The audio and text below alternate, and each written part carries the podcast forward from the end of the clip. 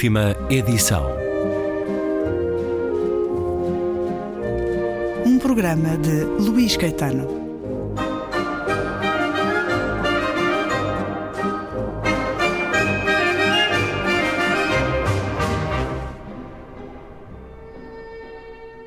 Sentia-se como se tudo se tivesse desmoronado à sua volta, como se realmente tivesse ficado viúva, completamente abandonada. Enquanto Isa se manteve no quarto com ela, não chorou. Só estava mais pálida e silenciosa do que o habitual.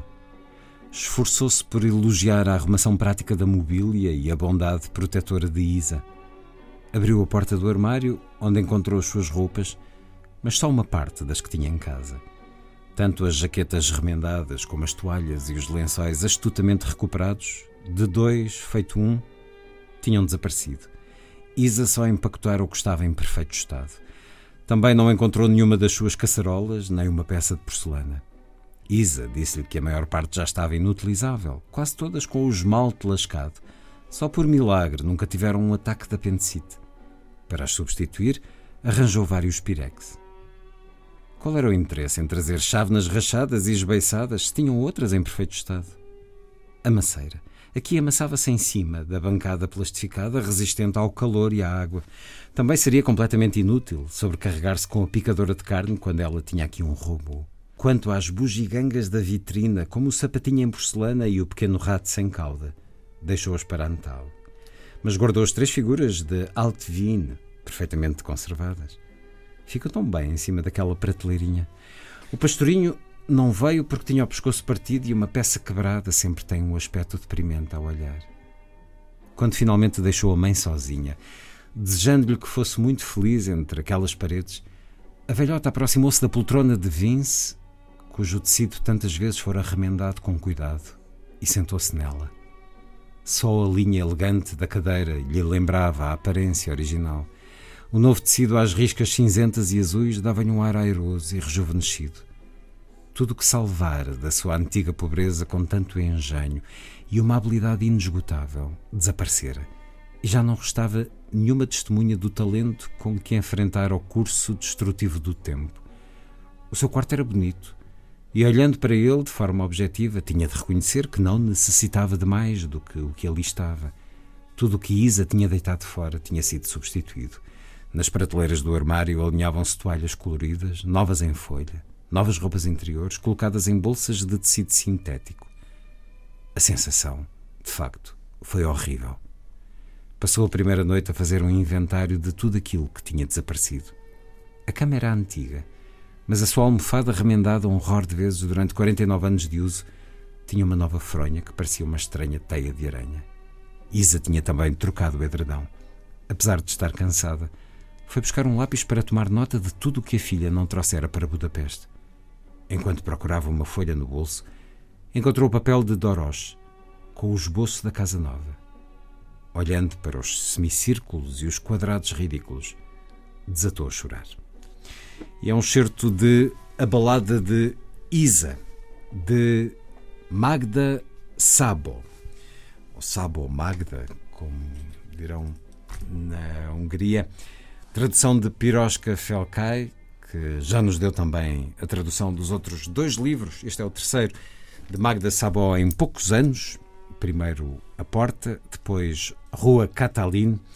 É uma escritora que foi redescoberta em Portugal por ação da Cavalo de Ferro, de Diogo Madre Deus, editor que recebo uma vez mais na rádio, bem-vindo, mas foi redescoberta um pouco por todo o lado, nomeadamente nos Estados Unidos, esse mercado absolutamente essencial para, uh, para o livro, mas uh, onde há também, em pouco tempo, um grande número de leitores de Magda Sabó, já me disse o editor que também usa em Portugal, num número muito significativo, uma aclamação internacional e lembro-me bem de ler no New York Times esse espanto né, com a porta, uh, depois também com a Rua Catalina.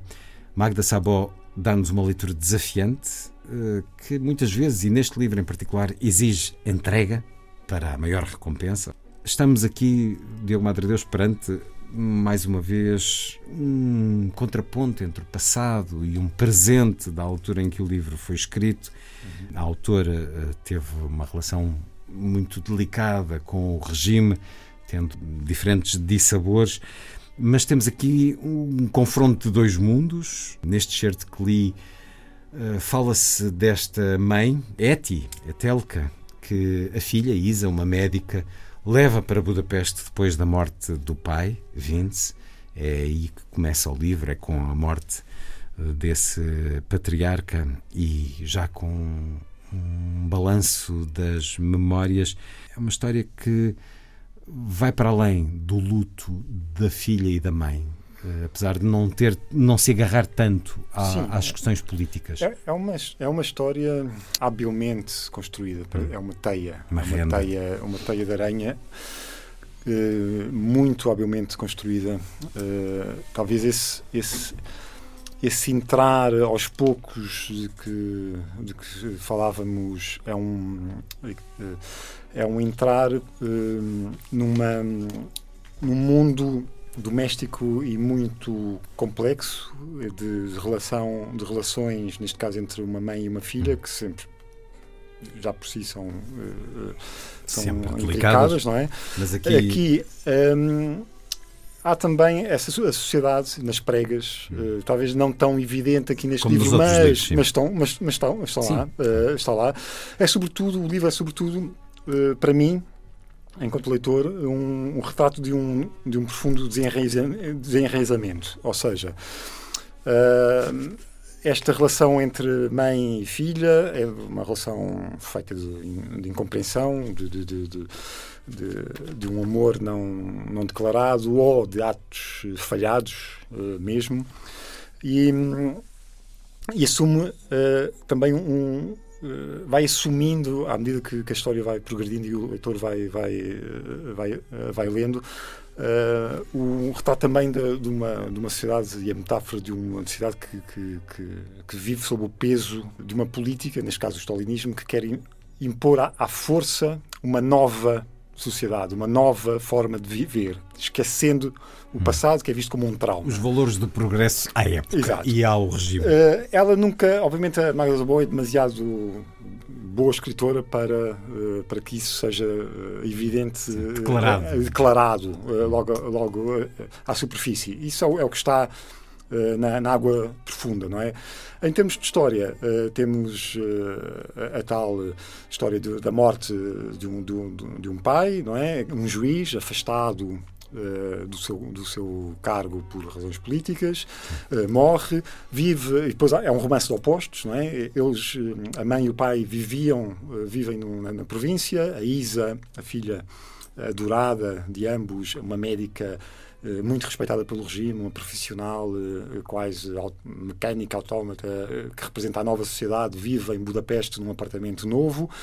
E uh, esta Isa, muito pragmática, vai ter com a mãe e informa que vai organizar a sua vida, a vida dela, e vai levar para a sua casa em Budapeste. Ali, nessa, nessa nova casa, a mãe desesperadamente tenta criar uh, novos hábitos, novas, nova ponte, sai eufórica porque finalmente vai ter uma relação de proximidade com a filha e de repente descobre que uh, a Isa, a, filha, a filha, programa tudo, ou seja, organiza toda a vida da, da, da mãe,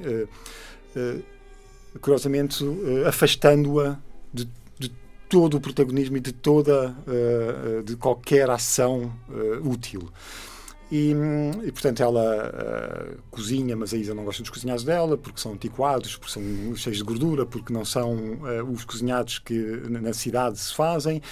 Uh, ela uh, vai às compras, mas não compra porque uh, aquilo que, que, que a Isa quer, porque regateia, porque está habituada a regatear o preço das coisas. Se, se, pode comprar uma farinha mais barata, porque é caso de gastar tanto dinheiro numa farinha mais cara. Se pode comprar uma carne mais magra, porque, porque gastar tanto dinheiro? evidentemente, o talhante está enganar. bom, toda essa sabedoria popular e, e, de experiência que, ela, que a mãe procura colocar ao serviço da filha é prontamente rejeitada. Uh, e, a, e, a, e a velhota vê-se uh, de repente desterrada, desterrada desenraizada, uh, inútil, ou seja, essa esse, esse, esse amor extremo da, da filha, empopá-la a, a, todo e qualquer esforço e, e sobretudo, a esse, essa tentativa de, de, de apagar qualquer vestígio da dor e do passado, afinal, o que produz é uma, uma não existência, ou seja, uma espécie de, de redoma, de, redoma solitária uh, e, e, silenciosa na vida da, da mãe, um afastamento cada vez maior. Bom, isso depois estou a contar o início do romance, não é? Depois, à medida, à medida, o resto há que ler. Uh, há que ler o, o, resto. Aliás, o desfecho não é de todo uh, uh, evidente. E, e, o, e, o, que passa para o leitor é todo este ambiente familiar que nos parece também muito próximo, porque isto acontece, não é? Há um retrato também, quase um, uma metáfora do que é a imposição de algo novo à força eh, eh, sobre eh, as raízes que sempre lá, lá, estiveram. E é um romance, de facto, muito, muito bem construído entre estes opostos: campo-cidade, novo-velho. Confronto de dois mundos e a mudança daquilo que nos liga a um lugar, nomeadamente aos mais velhos, e isso é até muito interessante para os tempos em que vivemos, Sim, em que questionamos durante esta pandemia a nossa relação com os mais velhos, com os pais, com os avós, em que descobrimos, pelos vistos, como sociedade, que muitos lugares onde os mais velhos são colocados eh, não têm grandes condições, como se não soubéssemos isso já há muitos anos. Vivemos tempos e esta de falta enorme de, de, de, observar o outro e, de, e de estar com ele uh, sem impor. Uh, Respeitar a identidade o gosto, questiona-se muito isso também neste momento, o domínio da vontade dos mais velhos contra a vontade deles. Sim, exatamente. Eh, é um livro que, pelas más razões, acaba por ter essa atualidade.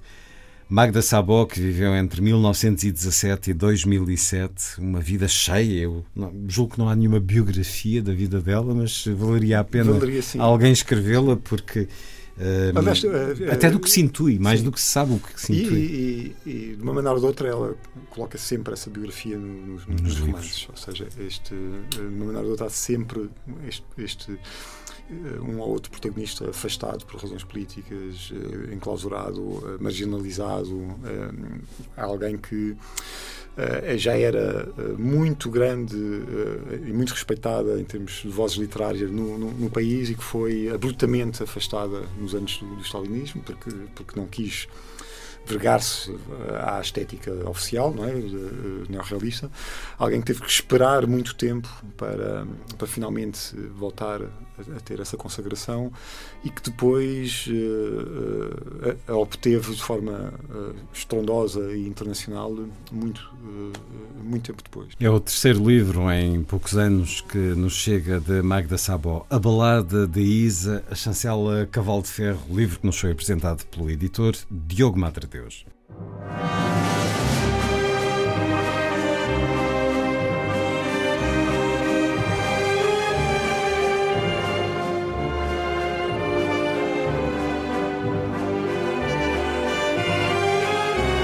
Última edição.